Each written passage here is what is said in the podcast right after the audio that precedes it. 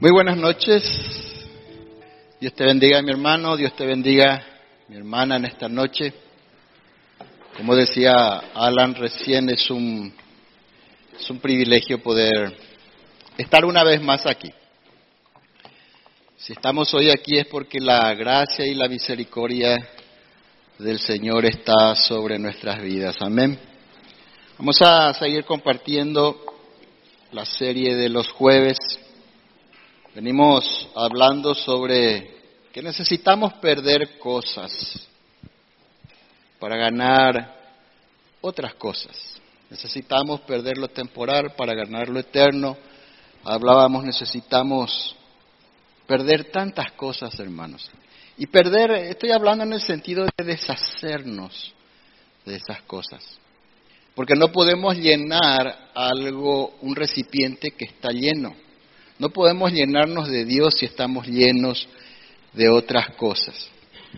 En esta noche vamos a compartir un tema más de la serie y vamos a ver un poco cómo la cultura de este mundo a la cual todos pertenecemos y por la cual todos nosotros fuimos formados, nos enseñó a depender de nosotros mismos, ¿sí o no?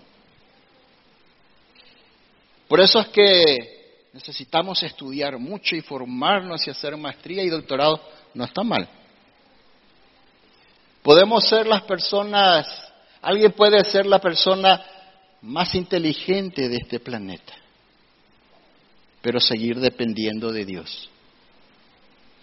De eso se trata.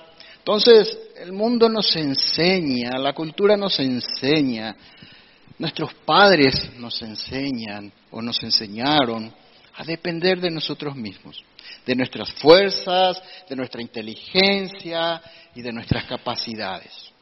Aprendimos a ser autosuficientes. Y una persona autosuficiente es una persona muy admirada en el mundo. Una persona autosuficiente es una persona que, wow, ¿verdad? Sea hombre, varón o mujer, es una persona bien mirada. No depende de otra cosa, solo de su fuerza, de su inteligencia. Esto quiere decir que necesitamos nosotros perder también todas nuestras supuestas fortalezas, todas las fortalezas que creemos tener para ganar el poder de Dios. Y eso eso lo escribió Pablo en, en 2 Corintios capítulo 12, si me pueden acompañar por favor, 2 Corintios capítulo 12. 2 Corintios capítulo 12, versículos 7 al 9, vamos a leer para entender un poco el contexto de por qué dice lo que dice Pablo.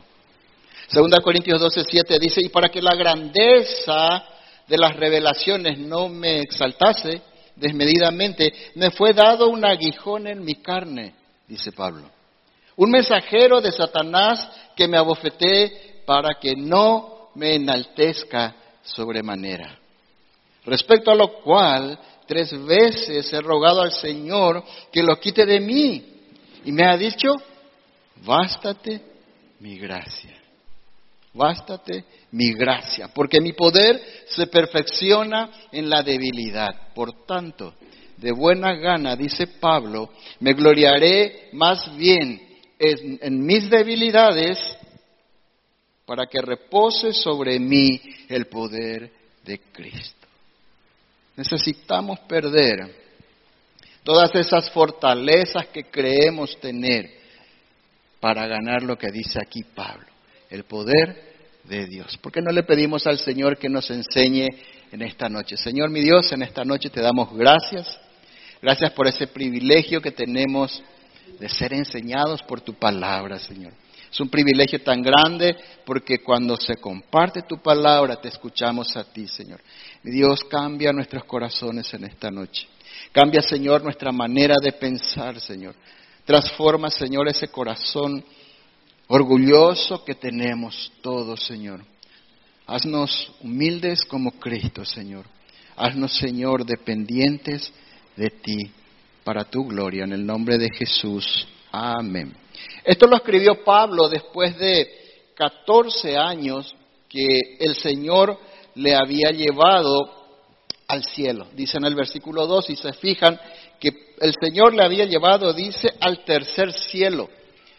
El Señor le había arrebatado, dice, al tercer cielo, dice en el versículo 2, al paraíso, dice en el versículo 4, donde Pablo oyó, donde Pablo escuchó palabras irreproducibles. Palabras que no se pueden reproducir. Pablo escuchó cosas que vio y escuchó cosas que ningún ser humano vivo vio y escuchó.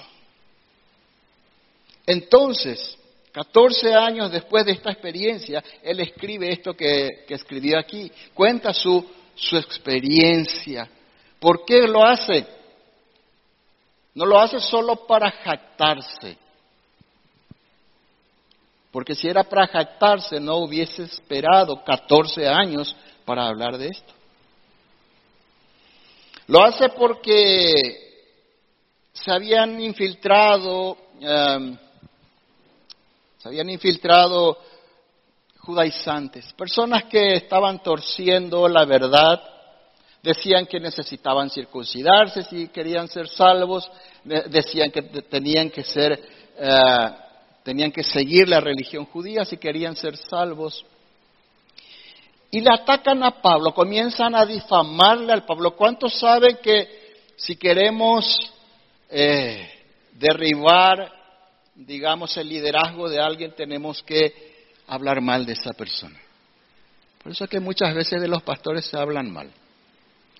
Porque el diablo está ahí detrás intentando derribar ese liderazgo la credibilidad en esa persona. Eso es lo que estaban intentando derribar, la credibilidad en Pablo como apóstol de Cristo. Entonces él cuenta su experiencia. Entonces él cuenta esa experiencia.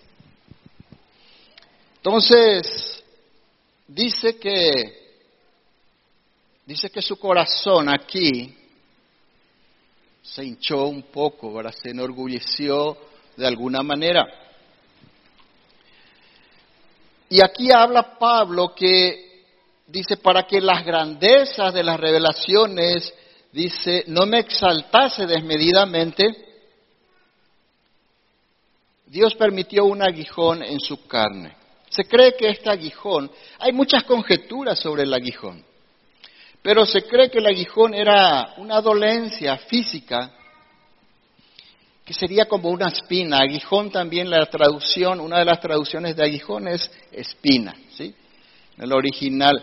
Y sería una dolencia como una espina metida en alguna parte de su cuerpo. ¿Cuántos ya recibieron en el pie, en la mano, una espina y quedó varios días ahí? ¿Verdad que molesta, dependiendo del tamaño de la espina, duele, se infecta, eh, duele, ¿verdad?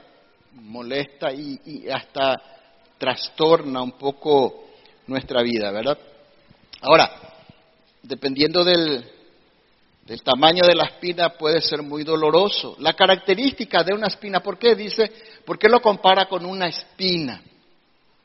porque era una molestia, perdón, era un dolor constante.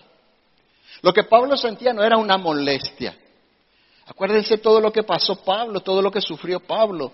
Estuvo a punto de morir, naufragó, fue perseguido. O sea, Pablo no era un quisquilloso que, ay, me entró una espinita en, la, en el dedo, Señor, sacame, ¿verdad? Si Pablo se le pidió al Señor tres veces que le quite esa dolencia, era porque era algo doloroso. Bien, para entrar un poco en contexto e ir entendiendo de lo que habla Pablo, esa es la característica de una espina. Permanece la, la molestia o el dolor hasta que alguien te quite la espina.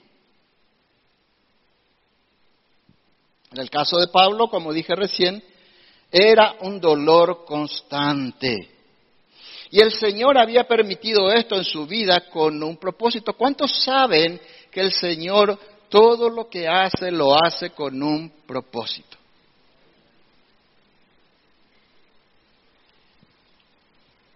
Entonces, Dios tenía un propósito al permitir esto en la vida de Pablo. ¿Y cuál era el propósito? Pablo dice aquí, para que la grandeza de las revelaciones no le exaltase desmedidamente. Ese era el propósito, bajar los decibeles del orgullo de Pablo. El Señor estaba frenando su orgullo. ¿Por qué? Porque como todos sabemos, y si no sabemos, hoy el Señor nos cuenta también entonces aquí en su palabra, que el orgullo encabeza la lista de los pecados que Dios más odia. ¿Sabían que hay una lista de pecados que Dios más odia? Está en Proverbios 6, nos vamos a mirar. Proverbios 6, versículos 17 en adelante, si quieren mirar después, una lista de pecados que Dios más odia.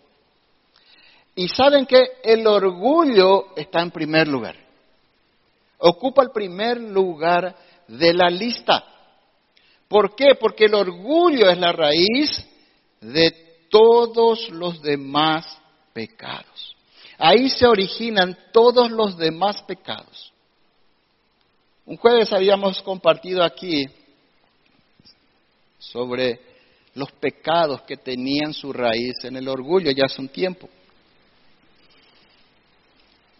Si nosotros llegamos, si nosotros atacamos nuestro orgullo y luchamos en, contra de nuestro orgullo, muchos pecados, si no la mayoría, si no todos los pecados que rondan nuestras vidas, los vamos a aplacar, los vamos a vencer. El orgullo es la raíz de todos los demás pecados. ¿Sabían que es el pecado que más se opone a Dios? Es el pecado que más se opone a Dios. Y es el que convirtió a aquel ángel en Satanás. Por eso Dios odia el orgullo. Y este es un problema que vos y yo tenemos. Vos y yo, en mayor o en menor medida, todos somos orgullosos. Todos somos orgullosos. Es el problema que todos tenemos. Nos enorgullecemos por lo que pensamos nosotros son nuestros logros. Y pensamos nosotros, digo, porque como decía recién también Alan, todo lo que nosotros tenemos es gracias a la misericordia de Dios. Tenemos inteligencia porque Dios nos dio. Si tenemos trabajo es porque Dios nos dio. Si tenemos salud es porque Dios nos da la salud. Si podemos generar recursos con lo que hacemos, con lo que trabajamos, es porque Dios da eso. Dice la palabra de Dios que, eh, que el Señor es el que da, dice, semilla al que siembra y pan al que come. O sea, Dios da la semilla, pero si yo planto la semilla y Dios no le da vida, y Dios no le hace crecer, no hay planta, no hay alimento. Si Dios no hace prosperar lo que vos haces, a lo que vos te dedicas, no hay recursos. Amén, hermanos. Así que lo que nosotros pensamos que hemos generado, en realidad fue un regalo de Dios. Está bien, vos trabajaste, te esforzaste, pero Dios hizo que genere recursos, pocos o muchos, pero Dios hace que eso prospere. Amén. Entonces,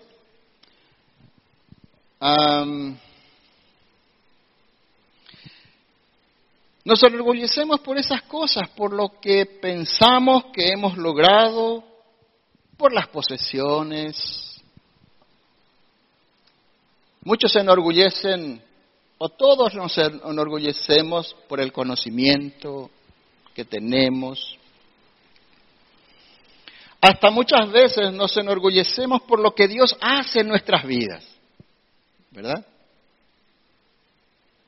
Nos sentimos un poco, parece como más arriba. Y a veces también Nos orgullecemos por las pruebas que pasamos, porque eso es bien espiritual, pues, ¿verdad? Dios me está probando, Dios está probando mi fe y suena espiritual eso. Y hay muchas veces que tenemos consecuencias de nuestros pecados, pero decimos que Dios nos está probando porque suena de nuevo más espiritual.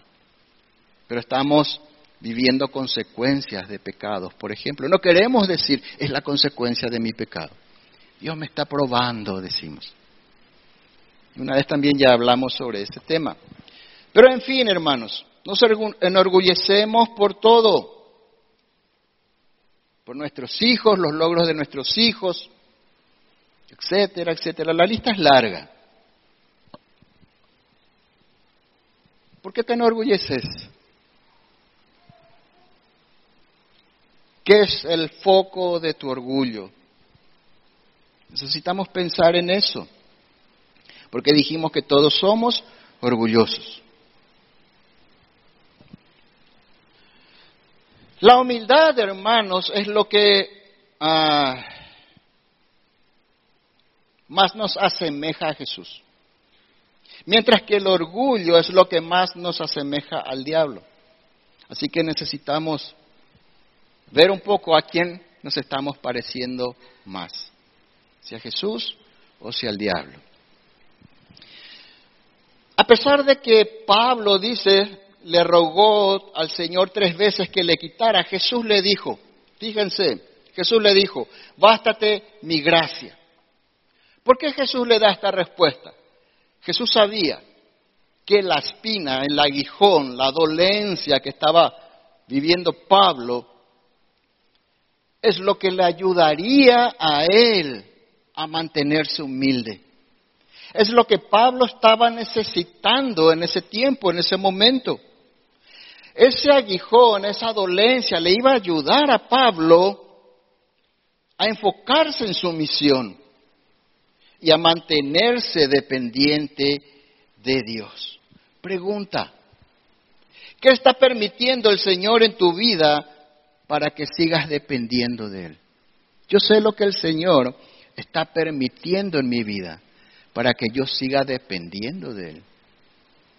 Porque tal vez, si Dios me da lo que yo quiero, porque todos queremos que se resuelva eso, ¿sí o no?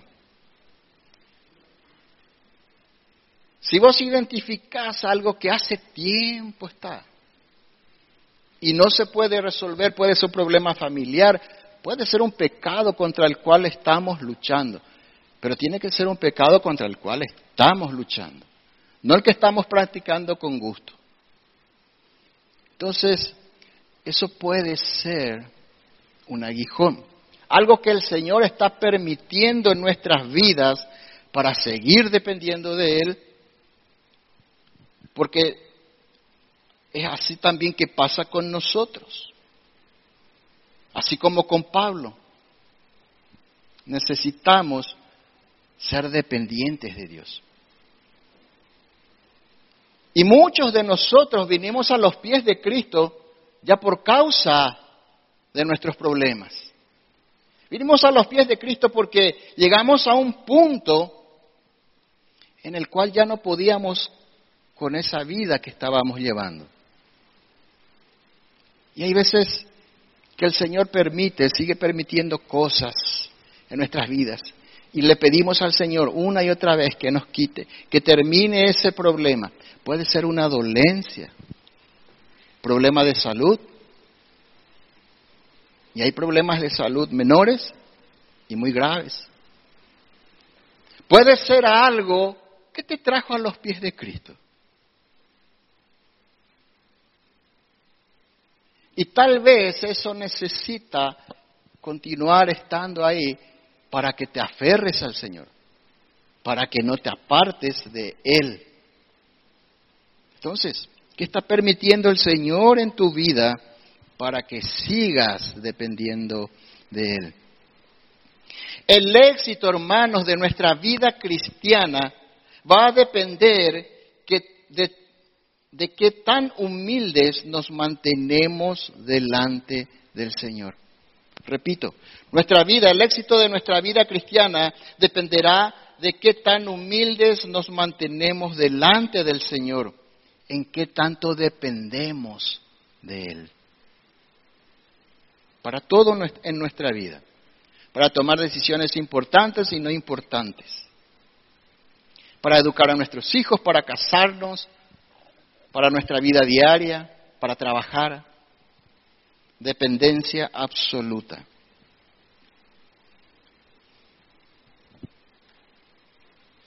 Y para eso muchas veces Dios va a tener que quitarnos las fuerzas. Ese, eh, esa autoseguridad que tenemos, esa seguridad que tenemos en nosotros mismos. Muchas veces el Señor va a tener que debilitarnos, mostrarnos en verdad cuán débiles somos.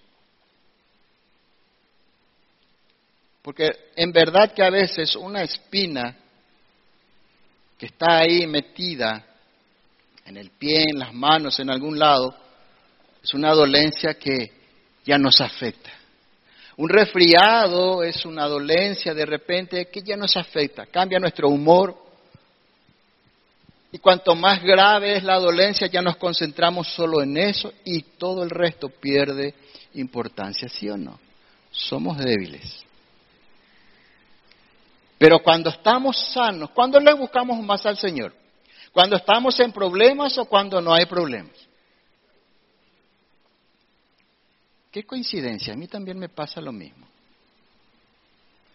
Cuando estamos con problemas nos acercamos más al Señor. Cuando estamos débiles en una situación de debilidad, nos acercamos más al Señor.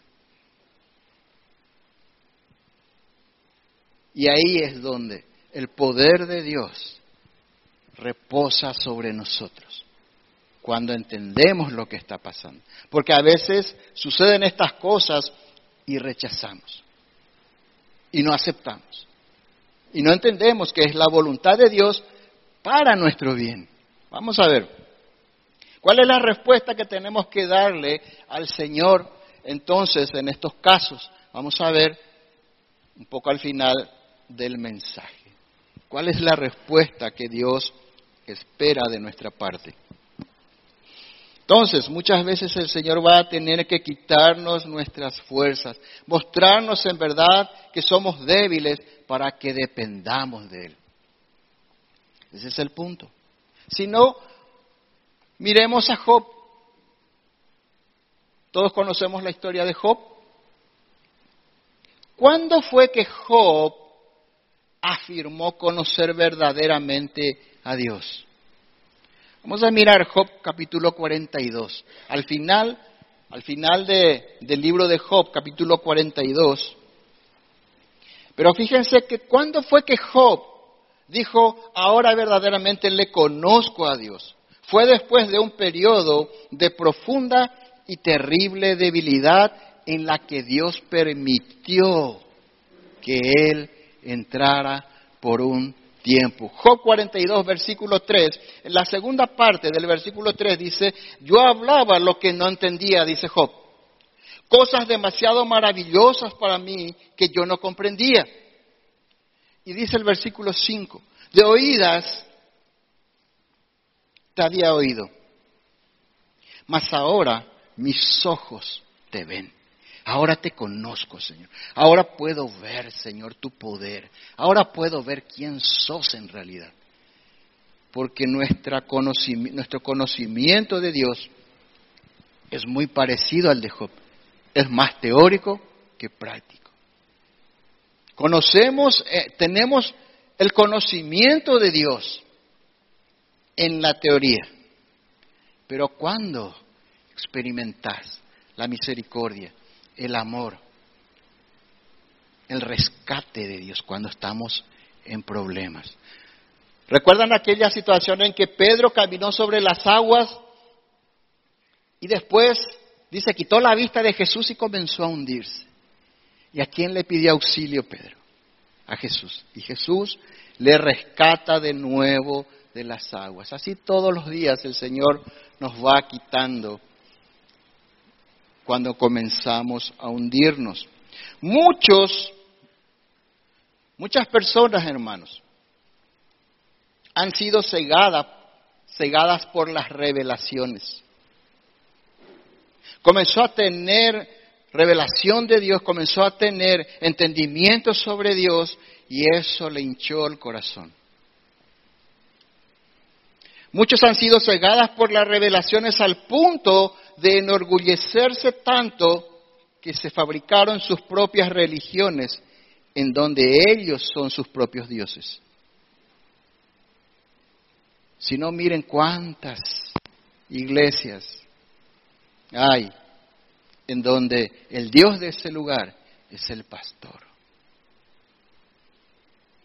Se fabricaron su propia religión en donde ellos son los dioses. Entonces, una característica de nuestro corazón orgulloso, hermanos, ¿cuánto entendemos ya que somos orgullosos? Amén. De eso no hay duda. Entonces vamos a hablar un poco cuál es una característica de un corazón, cuál es la característica de un corazón orgulloso. ¿Por qué es lo que nos cuesta tanto depender de Dios? Porque somos orgullosos porque creemos que lo que conocemos, que nuestra fortaleza, creemos que lo que yo quiero, creemos que yo soy mejor que Dios, aunque no lo digamos. Porque si en verdad pensáramos que la palabra de Dios es la que tiene razón y es la que está sobre nuestros pensamientos, sobre lo que creemos es correcto, entonces obedeceríamos la palabra de Dios. La prueba más fehaciente de nuestro orgullo es nuestra falta de dependencia de Dios.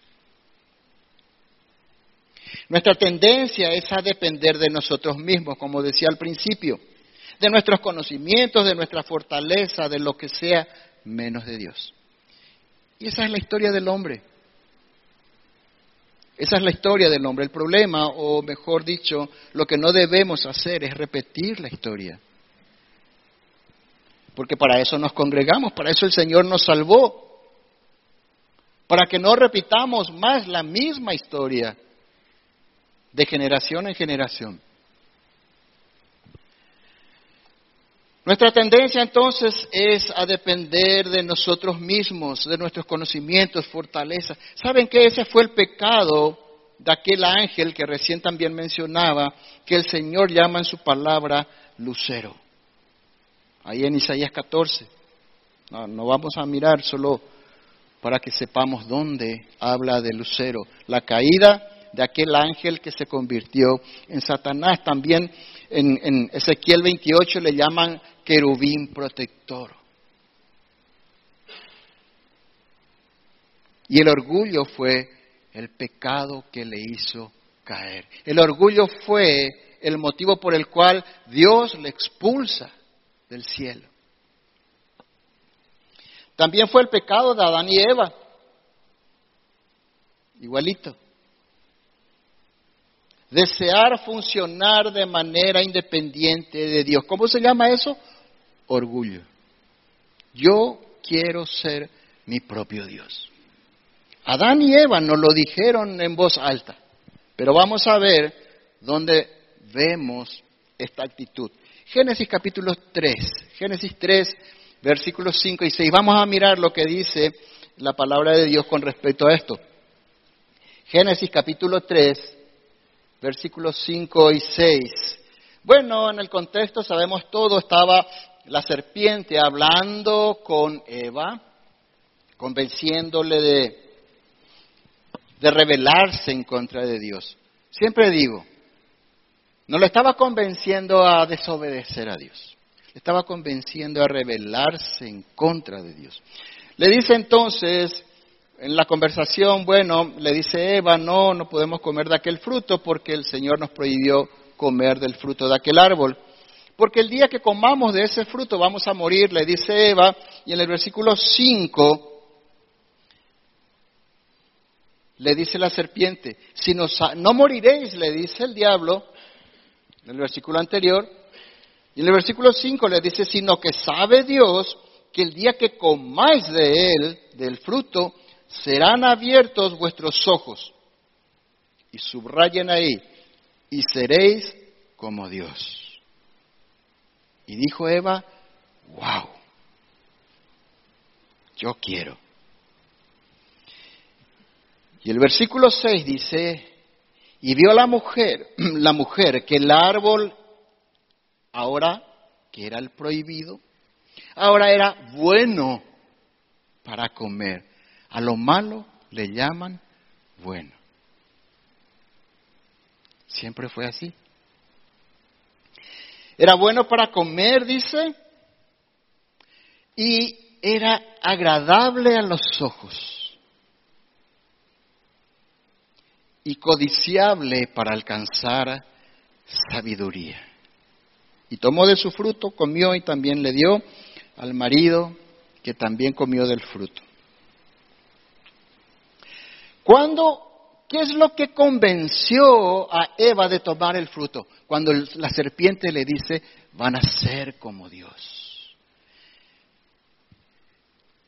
Ahí un poquito, ah, parafraseando un poco, ya no le vas a necesitar a Dios, porque vos vas a ser igual a Dios, tan grande como Dios.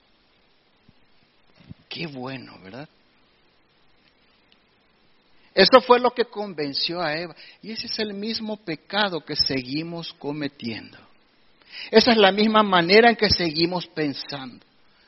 Por eso decía, no debemos cometer más el mismo error. Jesús es la meta de todo lo creado. Así también nosotros somos autosuficientes como Adán y Eva. Por eso es nuestra autosuficiencia. ¿Qué significa la autosuficiencia? Dice el diccionario que es un estado o condición de quien se basta a sí mismo, independiente. ¿Cuál es el sueño dorado del ser humano? La independencia no tener nadie por encima que le dé órdenes, le diga cómo vivir, cómo hacer las cosas, cómo comportarse, cómo hablar. Por eso es que nos rebelamos en contra de nuestros padres a cierta edad. Porque no queremos dirección. Yo soy el que voy a marcar mi dirección. Y eso significa yo soy mi propio Dios. Pero la realidad, hermanos, la realidad es que hay un solo Dios y nosotros fuimos creados para depender de Él. Nos guste o no nos guste. Esa es la realidad. Ni vos ni yo no somos dioses, como dice por ahí un predicador, dijo hace un tiempo. Somos criaturas que hemos sido creados por ese Dios con un propósito. La realidad entonces, hay un solo Dios y nosotros fuimos creados para depender de Él, no para vivir independientemente. ¿Sabían? Adán y Eva no fueron creados para vivir independientemente de Dios. Por eso cuando quisieron independizarse, Dios les expulsa del paraíso. ¿Quieres ser independiente? Lejos.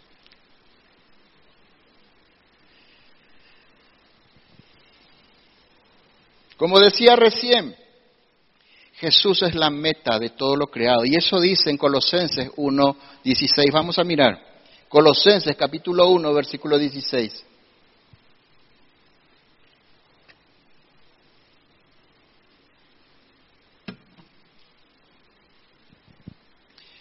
Porque dice, en Él fueron creadas, ¿cuántas? Todas las cosas. Todas las cosas fueron creadas en Él. Está hablando de Cristo. Las que hay en los cielos y las que hay en la tierra. Visibles e invisibles. Sean tronos, sean dominios, sean principados, sean potestades. Todo fue creado por medio de Él y subrayen, y para Él. Por medio de Él y para Él. Jesús es la meta de todo lo creado. Todas las criaturas, sin ninguna excepción, debemos servir a los propósitos de Dios. Por eso el mundo está como está. Porque cada uno sirve a sus propios propósitos.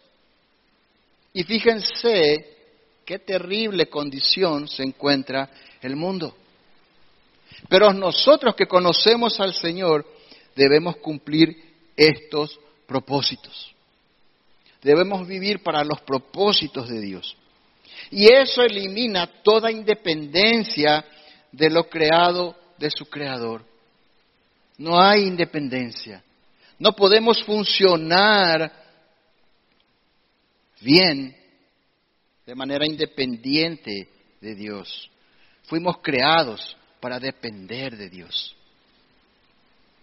Todos nosotros, todo ser creado debe depender de Dios y servir a sus propósitos. Así que yo solo puedo funcionar bien en una total dependencia de Dios y su palabra, es la que debe orientar mi vida. Eso significa vivir en dependencia de Dios. La palabra de Dios es la que debe orientar mi vida. ¿Y cuántas veces lo hemos experimentado? Tomamos nuestros propios caminos, pum, tropiezo, caída, nos lastimamos, lastimamos a otras personas y así nos va. ¿Y cuántas veces dijimos, se cumple la palabra? Porque vemos que poniendo en práctica esa la palabra, esa palabra, como, como decían estos días en un estudio una, una hermana, funciona había sido. ¿Entienden? Entonces tenemos que poner un poco en práctica a ver si de verdad funciona. Y decía la hermana, funciona. Qué bueno, ¿verdad? Que la palabra realmente nos, nos demuestre que se cumple esa palabra. Tendríamos menos problemas si realmente obedeciésemos la palabra de Dios. Entonces podemos funcionar correctamente solamente a través de la sumisión a la palabra de Dios. Solo los consejos de Dios y su palabra pueden darnos la dirección correcta. Proverbios 14, 12, fíjense lo que dice. Proverbios capítulo 14, versículo 12. Proverbios 14, 12. Esto es algo que nos pasa muy a menudo. Dice, hay caminos que, que el hombre considera rectos. Por aquí es, decimos, ¿verdad? Este es el camino, este es lo que funciona. Es así, porque así, así, así. Hay caminos que al hombre, el hombre considera rectos, pero que al final conducen a la muerte. Y no solo a la muerte física, sino a la muerte espiritual, que es la peor muerte, de donde el Señor ya nos quitó a nosotros, amén. ¿Cuándo? Cuando pusiste tu fe en Jesús. Dice la palabra de Dios que el Señor nos trasladó del reino de las tinieblas a su reino de luz admirable. Éramos, estábamos muertos en nuestros delitos y pecados. Pero el Señor nos, dio vida. ¿Y saben qué? Vida en abundancia, dice. No es solo vida, es vida en abundancia. Y eso es lo que el Señor hizo. Pero muchas veces decimos, no, por aquí es. Y en la palabra del Señor dice, no, por aquí es.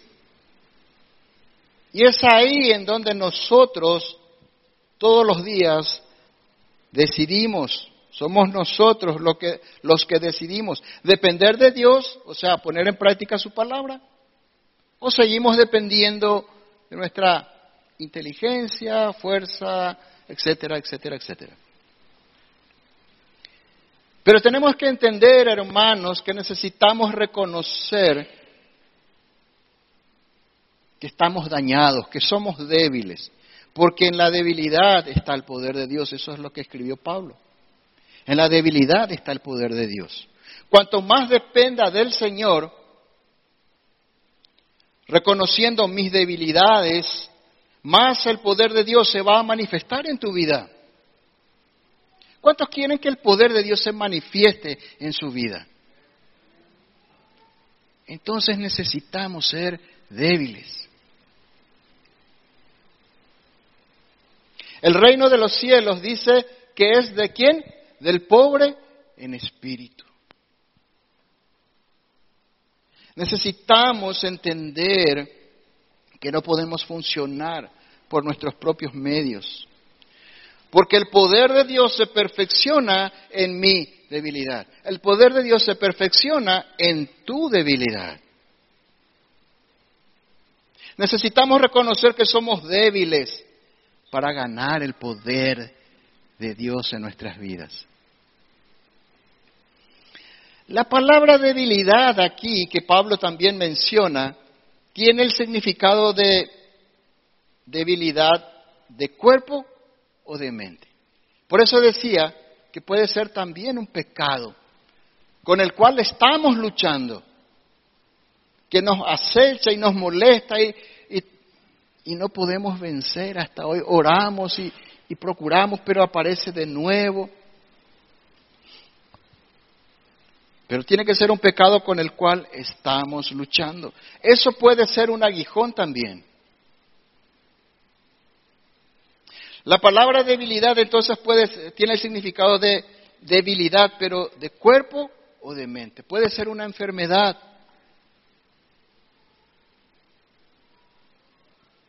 Y pedimos nosotros para que el Señor nos sane, correcto. Pero digámosle siempre al Señor que se haga tu voluntad. Y no la mía, como dijo Jesús.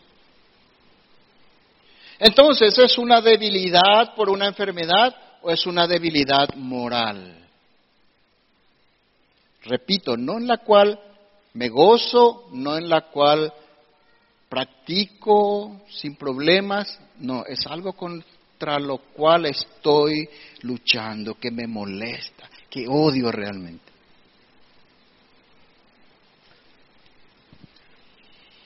Así que nuestro, nuestro aguijón, debilidad, Puede ser, como dije recién, un pecado, el cual hasta ahora no podemos deshacernos de él, contra el cual luchamos, enfermedad, problemas familiares,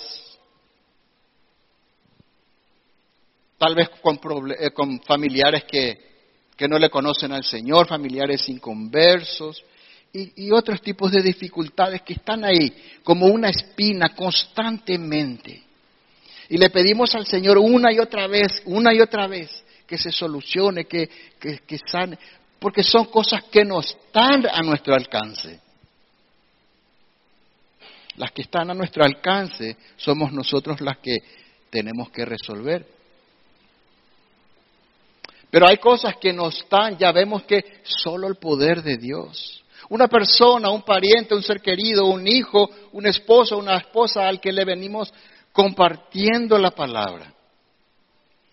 Y sigue en la misma. Y es una espina.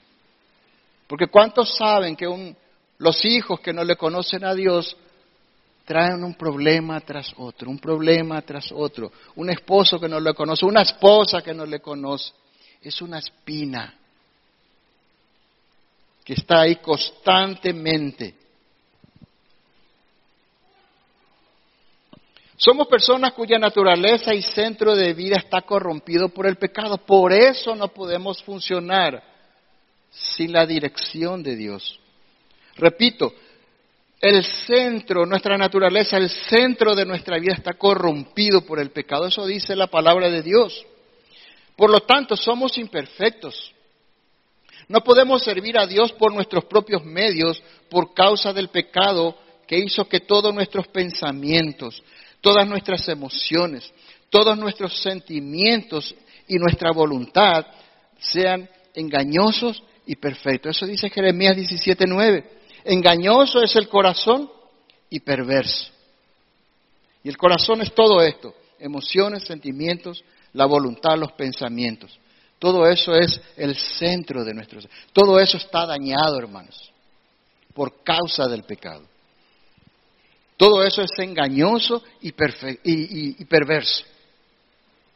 Por eso es que no, podemos confiar en estas cosas. No podemos, no podemos confiar en nuestra sabiduría, en nuestra inteligencia. Podemos tener inteligencia, podemos tener fortaleza, todo lo que, pero tiene que estar al servicio de Dios. Tiene que ir en la dirección que Dios nos marca. ¿Hay ciencia en este mundo? Sí, hay ciencia. Pero muchas veces la ciencia es mal utilizada. ¿Entienden por dónde va la cosa? Entonces es, es, la manera en que usamos lo que Dios nos da. Ser conscientes de esto nos debería hacer más dependientes de Dios. Por eso que la intención esta noche es que seamos conscientes de esto, conscientes de nuestra inutilidad para servir al Señor, para andar en los caminos de Dios. Ese libro que tenemos en la mano, que se llama Biblia, cuando abrimos, solo encontramos cosas que no podemos hacer. Solo encontramos cosas que son para nosotros imposibles de hacer. Y ahí Dios dice, sos débil, sos imperfecto. Y necesitamos reconocer eso y depender de la gracia de Dios, depender del poder de Dios. Entender que si no es Dios el que obra en nuestras vidas, no podemos obedecer la palabra de Dios. Por eso es que necesitamos nacer de nuevo para obedecer la palabra de Dios. Necesitamos tener el Espíritu Santo de Dios dentro para obedecer la palabra de Dios. ¿Cuál es nuestra verdadera necesidad entonces? Vamos a ver. Cuando el Señor le dice a Pablo, bástate mi gracia, le está diciendo, parafraseando un poco, no te voy a quitar el aguijón. ¿Cuántas veces ya el Señor nos dijo, no te voy a sanar, no te voy a quitar, no te voy a solucionar el problema? No te voy a quitar el aguijón, porque en verdad es lo que necesitas. Pablo le dice, parafraseando un poco. Porque en realidad es lo que necesitas. Pero te voy a dar algo mejor, dice el Señor. El Señor nunca nos deja con las manos vacías. Te voy a dar algo mejor, le dice el Señor, la gracia para soportar el aguijón. Y depender de mí, dice el Señor. Y eso es lo que muchas veces pasa en nuestras vidas. Señor, saname, Señor, resolve este problema, es imposible ya que yo resuelva. Y el Señor muchas veces en su sabiduría dice, bástate mi gracia, es lo que necesitas, fulanito, fulanita, mi hermano, mi hermana, es lo que necesitamos muchas veces. Aunque el Señor no le concedió sanación a Pablo, le dio lo que más necesitaba, la gracia de su poder. Ese es el punto. Esa gracia tiene poder. Porque dice, Pablo escribió también en, Romanos capítulo 1, que el Evangelio dice es poder de Dios, pero ¿para quiénes? Para los que creen. Es poder de Dios. Hay poder de Dios en tu debilidad y en la mía. La gracia de su poder y fuerza para acompañarlo en su ministerio es lo que Pablo necesitaba. Imagínense un Pablo orgulloso. Se iba a convertir él en su propio Dios. Iba a crear su propia religión. Y no solo se iba a perder Pablo, sino todas las personas que seguían su liderazgo. Por eso decía hoy, muchos se envanecieron por sus revelaciones. Se crearon su propia religión y se hicieron sus propios dioses. Y el fin de los tales es terrible. Pablo necesitaba la gracia y el poder de Dios para acompañarlo en su ministerio. En nuestro caso, en nuestro caso, por ejemplo, es gracia y poder de Dios para nuestra vida cristiana. ¿Cuántos necesitan gracia y poder de Dios para su vida cristiana? Entonces reconozcamos nuestra debilidad, nuestra imposibilidad. Gracia y poder para nuestra vida cristiana o para lo que sea que el Señor te encomendó. Tal vez el Señor te encomendó algo especial, puntual, diferente. Pero necesitamos la gracia y el poder de Dios. Dios en su sabiduría prefirió mantener a Pablo en una condición de debilidad. Y eso también nos pasa a nosotros. A veces le somos más útiles al Señor en una condición de debilidad. Ese no es de lo que estoy hablando, no es que Dios funciona así, no es que esa es la estrategia de Dios, es por causa de nuestro orgullo. ¿Se entiende? Es a lo que el Señor debe recurrir por causa de nuestro orgullo, por causa de nuestro deseo de independencia. No es que el Señor se complace en trabajar así, es por causa de nuestros pecados, de nuestro orgullo que, quiere llevarnos a la independencia de Dios. Entonces Dios prefirió en su sabiduría mantener a Pablo débil, o sea, en una condición de humillación, a pesar de que él oró por su sanación tres veces. Él sabe que mejor que la eliminación de nuestras pruebas y consecuencias, entiéndase aguijón, porque podemos estar viviendo también consecuencias de pecados pasados. Y esas consecuencias, esas consecuencias quedan. ¿Y por qué lo que? ¿Por qué quedan? Porque el Señor entiende que de esa manera permaneceremos dependientes de Él. Tal vez un día se solucione, Tal vez veamos la solución, tal vez no. Pero lo importante es que el Señor, en su amor y misericordia, es la manera en que nos mantiene dependientes de Él. Repito, no porque Él así trabaja, por causa de nuestro orgullo. El Señor sabe que la eliminación de nuestras pruebas y consecuencias no es muchas veces lo que necesitamos, sino tener su poder y gracia de nuestro lado. Por eso es que muchos le abandonan los caminos del Señor. Por eso es que muchos vienen a la iglesia con propósitos muy diferentes. Quiere que se le solucione el problema. ¿No le soluciona el Señor? Se va a otro lado.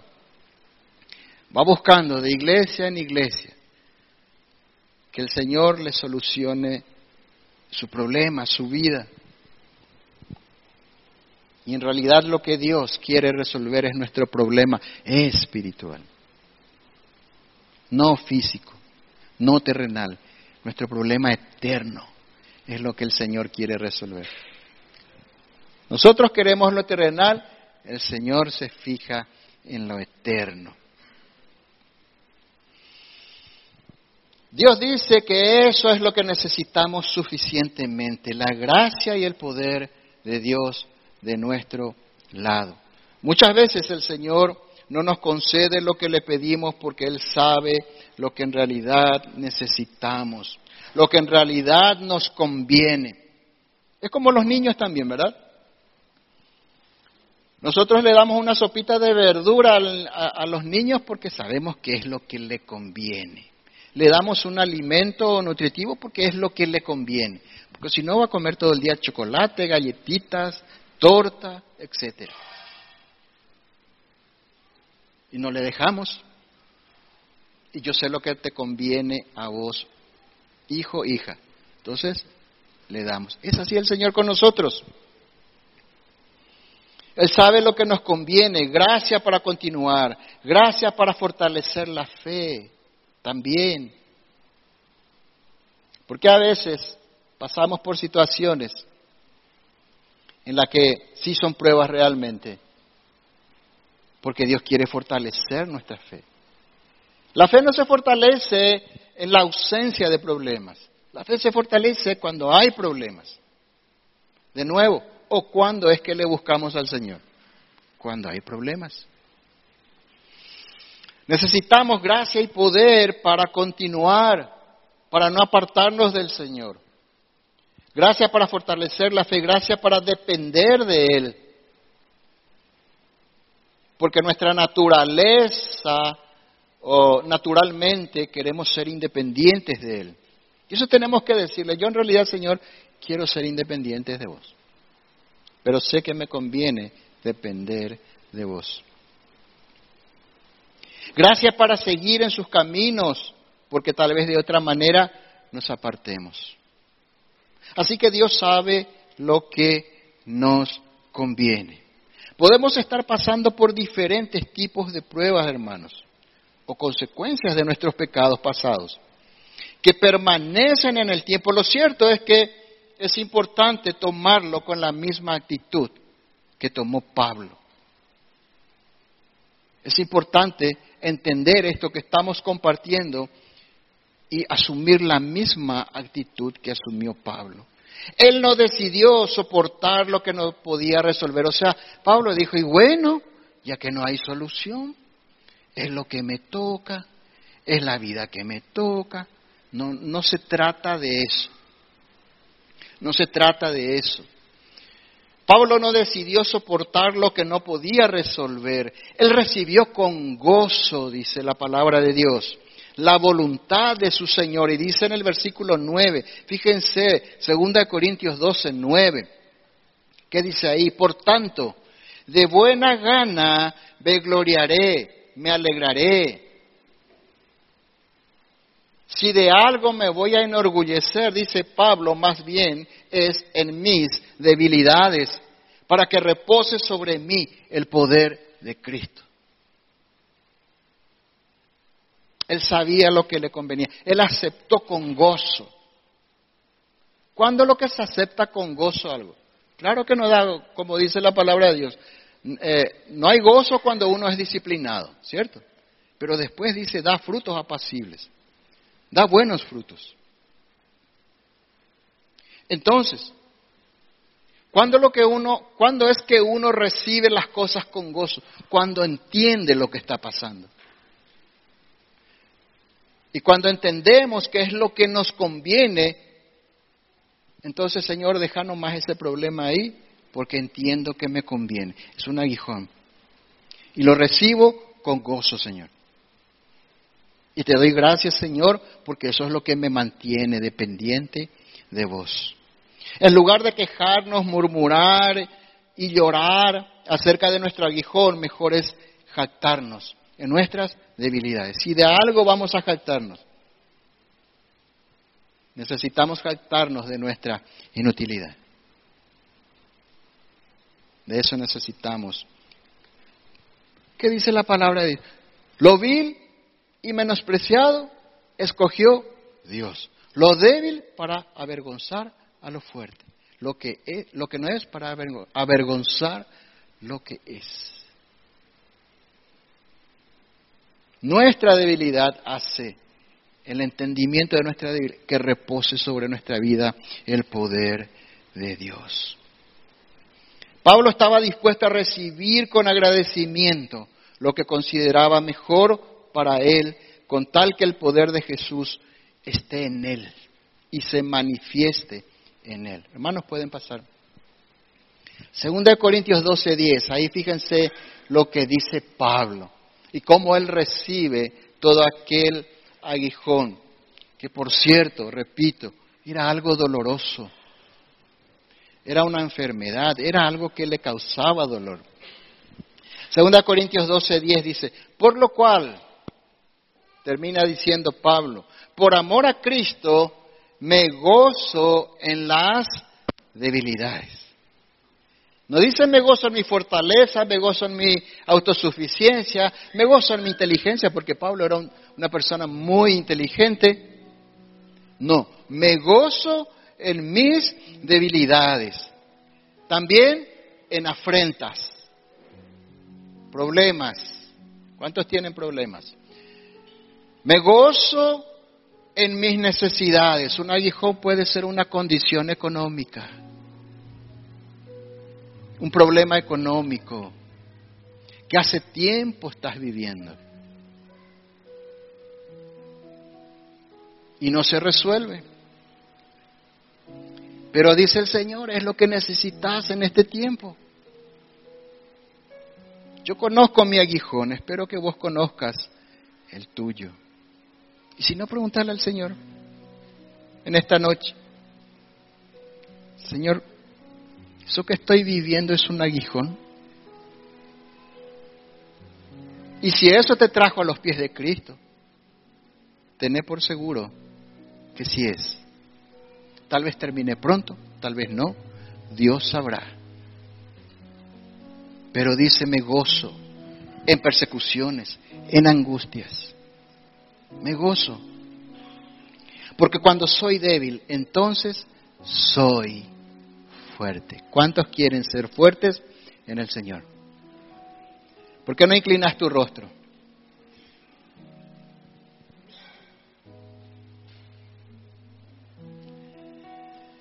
Decirle al Señor, Señor, tal vez mucho tiempo me quejé, tal vez mucho tiempo no quise recibir, tal vez por mucho tiempo no entendí lo que me estaba pasando. Pero hoy, Señor, me has revelado al corazón que estoy con un aguijón, Señor. Y que en tu sabiduría tú sabes qué es lo que me conviene en este tiempo. Señor, yo lo acepto, Señor, porque sé que es tal vez una prueba, tal vez sea una consecuencia de mis propios pecados pasados. Pero, Señor, sé que eso es lo que me mantiene dependiente. Sé que es eso lo que me hace acudir cada mañana, Señor, de rodillas a mirar tu rostro, Señor. Sé que es eso lo que me lleva muchas veces a tu trono de la gracia, Señor, en donde siempre encuentro consuelo, en donde siempre encuentro tu mano que me tiende, Señor, para darme fuerzas. Señor, es eso lo que me tiene a tu lado, Señor. Gracias, Señor. Porque solo a tu lado podemos recibir gracia y poder. Gracia y poder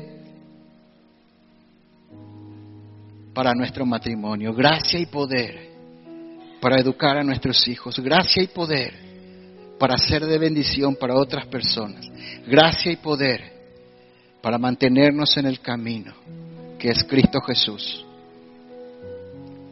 Yo sé, Señor, que si el aguijón permanece en mi vida, es porque tú lo consideras necesario. Y es útil para mí, Señor.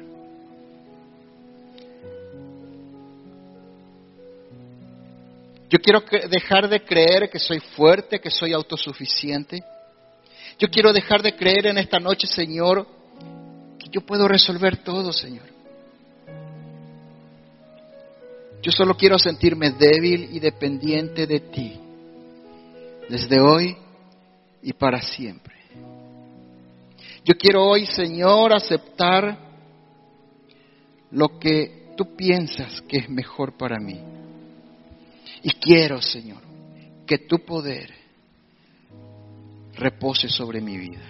Y quiero que tu poder, Señor, se manifieste en mi matrimonio, que tu poder se manifieste en mis hijos, que tu poder se manifieste en mi vida diaria, Señor, que tu poder se manifieste y me haga humilde, porque así, siendo humilde, me parezco a Cristo, pero siendo orgulloso, me parezco al diablo.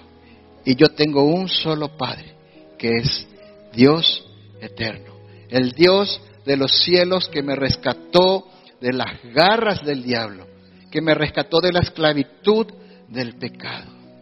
Y yo quiero, Señor, parecerme a ti, Señor. Te damos gracias. Toda la gloria para ti, Señor, en esta noche.